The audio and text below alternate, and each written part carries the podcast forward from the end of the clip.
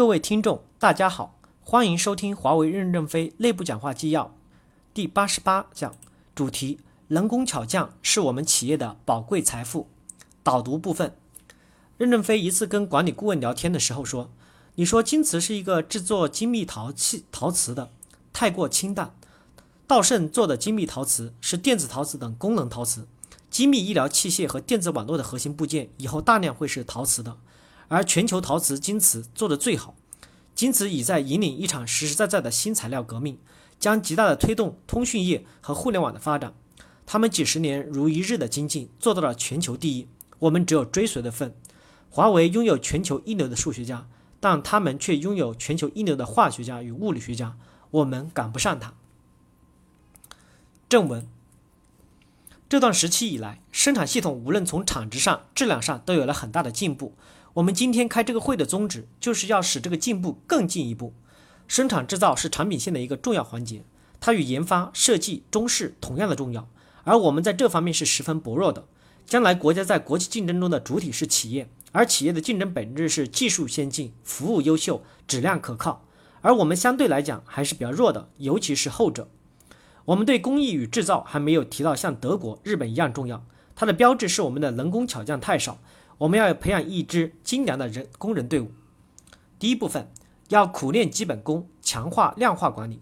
生产系统目前的管理还处于一个很不成熟、非常幼稚的状态。在这一点上，我认为生产系统下一阶段最重要的工作就是不断的苦练基本功，从上到下每个员工都要苦练基本功。我曾经讲过，可以把那些插件能手放在一条生产线上去。把这条生产线的定额定下来，不怕他们超定额，不怕他们高工资，要给其他人树立一个榜样，要把一些认认真真、是负责的能工巧匠的工资提起来。我们并不怕给他们多发一点工资，但怎么才能多发呢？我认为就是你们个人的基本功要过硬，但不要一提比武就是比速度。我认为不要忽略质量、遵守规章、处理问题的能力。在苦练基本功的同时，还要加强同周边流程相相关的工作岗位的协调，同步前进。我相信西方国家的生产工人和我们国家的工人没有太大的距离。当然，这一点仅指的是劳动强度。中国的工人有一天也应该能拿到他们那么高的工资，也可以买房子、买车。但为什么我们做不到呢？我们应该很好的去研究一下。一个人有进步是不够的，整个周边环境都要进步。如果只有一个人干得很快，各方面都没有实现同步进步，一个人进步很快也没有太多的意义。所以，我认为在这个不断的优化和进步的过程中间，要特别的强调周边的强化作用。我们每个人的进步要和整个周边、整个流程共同进步放到一起，同时要真真正正的量化考核。我们问一个干部，这个员工好不好？干部回答说他还不错，这就说明这个干部本身就不合格。在提高干部上，要用数据来衡量一个干部。只有用数据说话，才不会冤枉这个人，也不会乱提拔一个人。凭着感情说话，不是拉帮结伙，也就是糊里糊涂。评价一个干部，要看这个干部是不是会做，是不是踏踏实实、认真的去做。在管理上，我们还要继续深化，深化就是要用数据说话。这一点，我们生产系统的人应该多向台湾人、香港人、日本人学习。管理的深化还需要良好的环境，生产系统要先建立起好的环境。在这个好的环境里面，要进行新的方法的不断的优化和改进。我们只有提高生产效率，才能够活下去。有人说我今年干了这么多活，比去年还增加了百分之十的贡献，为什么呢？我的工资还是这么多？但是我认为，你增加了百分之十的贡献，你的工资可能还要还要降一点，因为我们的产品价格降得太快，竞争太激烈。去年干一百线，今年就要干一百一十线，否则就没法保住现有的工资，想上升就更没有希望了。因此。生产系统不仅要有新的环境、新的条件，还应该要有新的气象、新的精神面貌。跟国内企业相比，生产系统在总的方面还是好的，但如果和美国、日本、欧洲的企业相比，我们还有很大的差距。第二部分，要把整整改的贯穿到每个系统、每个环节，尤其在对干部的教育与提拔上。目前我们的管理还不是很顺，我们缺乏良好的干部考核方法。当然，现在也在推行干部任职资格。但任职资格真正走向成熟，至少要三年。这三年时间里，需要大家不断的去努力，不断的去改进。现在可能还有提错干部的情况，提错了，提快了，我们就要赶快让他下去。虽然我们在干部的教育上是和风细雨的，但每个干部都要认清自己是不是真合格。整改干部队伍的目的是要公司活下去，要想活下去，只有让那些阻碍公司发展的人下去，或者说把那些不利于我们发展的作风彻底消灭，公司才能得以生存。这也是我们整改的宗旨。在整改中，有一些干部要下去，有些干部要上来。下去的干部不能自暴自弃，也要努力干。而且下去了也意味着，也不意味着就不能上来，可以上来，但首先要解决自身存在的问题。对干部的教育不能急，我们不能期望一天就使我们的干部达到日本信华那样的严格标准，应该给他们一个逐步认识错误、改正错误的机会。如果他们不改正，可以辞退他们。但对干部的错误，也不能只批评两句，说两句就算过去了。相反，一下打入地入也不应该，也没有必要把他们打到最底下，因为人的毛病不是一天就能治好的。工资要降，职务要撤，但不能降太多。我们要不断的加重处理的分量，每一次处理都留下机会，把我们应该做的事做完。听不听就是他自己的问题了。干部的整改要真正的触及灵魂，比如有些干部有投机心理，他们心里根本就没有装着公司的利益，也不是为了提高核心竞争力而努力奋斗。要从消除投机的思想上去整改。你只有把自己整改好了以后，将来才会是个很好的了不起的干部。当然。不是今天犯了错误的干部以后都没希望了。事物是发展变化的，每个干部都要真正触及自己的灵魂，糊弄是糊弄不过去的，因为时间会对每个人的做出最正确的判断。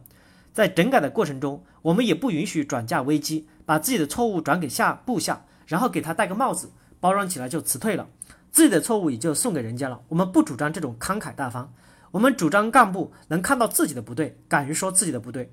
我们并不因为你说了自己不对，就把你怎么怎么样。我们要看到你干的对不对？你干的对了，你已经改了，这就是我们所希望的。苟利国家生死以，其以福祸福必趋之。这是林则徐流放途中的一首诗。一个封建的士大夫能有这样的高贵品德，我们生活在这样的时代，难道还会因福福祸来决定我们的事业的态度、对管理的责任吗？公司出现一连串的管理问题。多数是干部的素养所决定的。这个素养中，除了技能的训练、职业化之外，更多的是责任心和使命感。为什么公司有人做了好事还心虚？怕做好，怕做的好事伤害了部门的利益、周边员工的利益，得罪了人。因为他一做好事就暴露了以前的管理问题。而有些干部不怕伤害公司的核心竞争力，不是为民请命，就是对错误不闻不问，听有之又无知，先进得不到支持。认真负责的员工得不到肯定，错误得不到纠正，而且在纠正任何一项错误的时候瞻前顾后的，怕涉及有关的人和事。多年来，巨额的报废报损的事件没有触痛我们的干部，没有人为此呕心沥血到睡不着觉。合同的错误率一直居高不下，是不是每个员工都已经高度的投入到销错的队伍？发货的成套率一直提不高，仅感叹日本人的精细化管理，自己不拼力行动，挺身而出反对我们的员工还不少，干部中消极。懈怠的行为太多，生产系统没有形成一个很好的氛围，大家来议论问题，一起认真来解决问题，把 QCC 合理化建议取得的成就经过充分论证，形成新的管理流程。通过对优化的流程的固化，使管理一步步的逼近合理。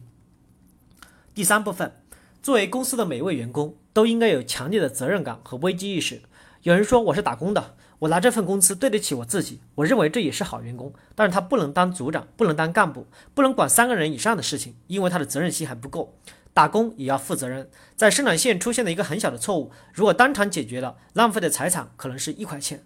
当我们把这个机器装到现场的时候，造成的损失至少是一千块钱。进阶损失包括社会影响，包括客户对我们的不信任，这个损失绝不是一个亿，绝不是一千倍可以衡量的。这也损失了你涨工资可能的空间。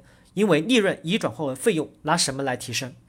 公司总的来说是希望不断的提高员工的收入，使员工的收入能够更好的进行家庭建设。但是钱从哪儿来？只有从提高效益中来。要按照公司总的增幅、总的利润的增长和降低来降低成本目标来定出工资总额。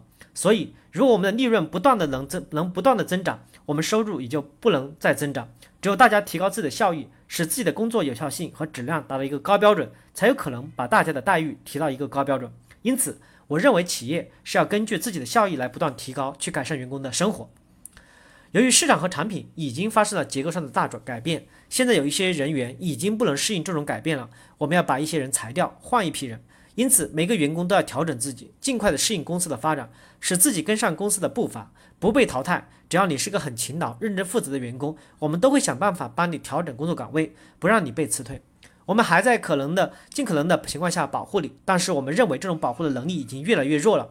虽然从华为公司总的形势来看还是好的，但入关的钟声已经敲响。再把公司当成天堂，我们根本就不可能活下去，因为没有人来保护我们在市场上是常胜将军。每个人工巧匠要模范的遵守流程，严格的按规范来操作。任何改进必须经过周密的策划，只有经过策划的尝试，失败不应受到谴责。